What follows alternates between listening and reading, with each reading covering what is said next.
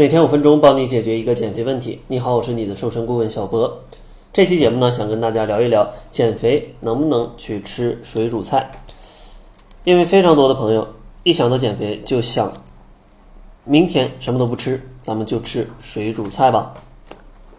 为什么大多数人都会觉得吃水煮菜就能减肥呢？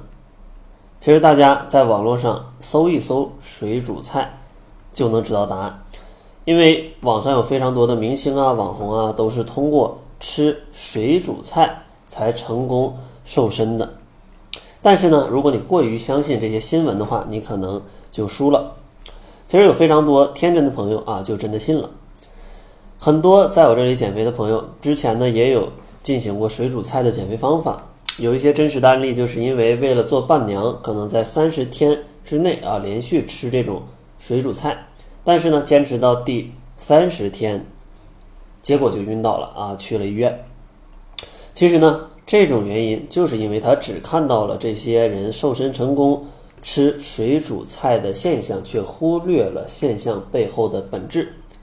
那背后究竟有什么本质呢？其实有两种可能。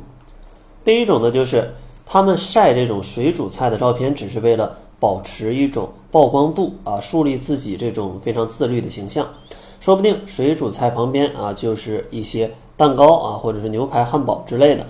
别问我怎么知道，其实身边有非常多的姑娘都是这么做的。另外一种呢，就是这些人啊，可能是要靠身材、靠脸吃饭的，所以说的确是比普通人要更拼。但真的是吃过一阵子水煮菜之后，他们还是要回到正常的轨道的，不然的话身体是受不了的。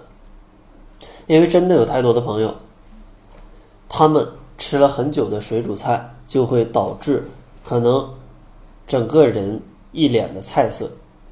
比如说，可能说皮肤粗糙啊，大姨妈也不来了，或者说头发也在掉，这都是你一直在吃水煮菜带来的一些副作用。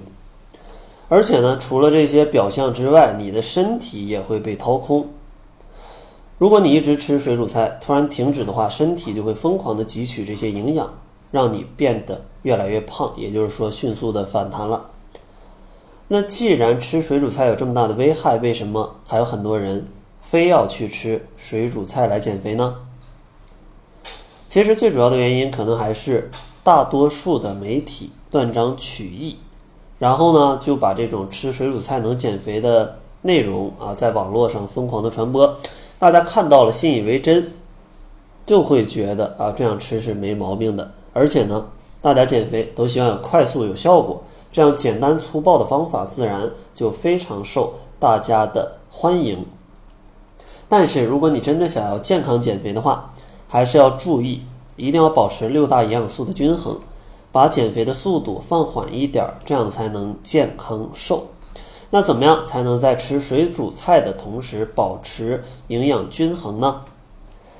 第一个要注意的就是在吃水煮菜的同时，一定要注意摄取一些蛋白质。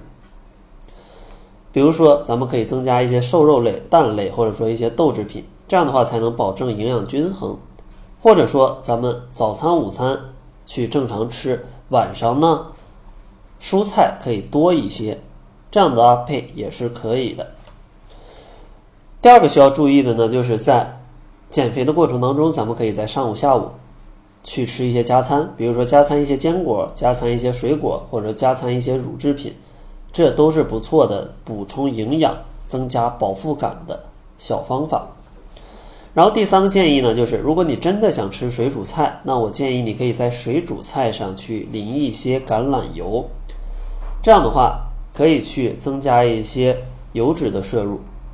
不会让你的皮肤非常的干燥，也不会让你吃完水煮菜之后过度的饥饿。当然，油呢还是建议选择橄榄油。所以说，总结下来，减肥千万不要只吃水煮菜，这样的话不仅减不了肥，还容易伤了自己的健康。如果真的想要去减肥，多吃一些水煮菜的话，建议第一点增加一些蛋白质食物的摄入，比如说瘦肉、蛋类，还有豆制品。第二点呢，可以在减肥的过程当中去进行一些加餐，比如说吃一点坚果呀、水果呀、乳制品都是不错的。最后一个建议呢，就是在水煮菜上面淋一些橄榄油，可以增加一些优质油脂的摄入。那好了，如果呢你想在减肥的过程当中去局部的瘦一瘦肚子、瘦一瘦胳膊、瘦一瘦腿，但是没有方法，欢迎大家关注公众号，搜索“窈窕会”，回复“瘦胳膊、瘦腿、瘦肚子”，小博就会送给你一些瘦局部的小技巧。那好了，这就是本期节目的全部，感谢您的收听。作为您的私家瘦身顾问，很高兴为您服务。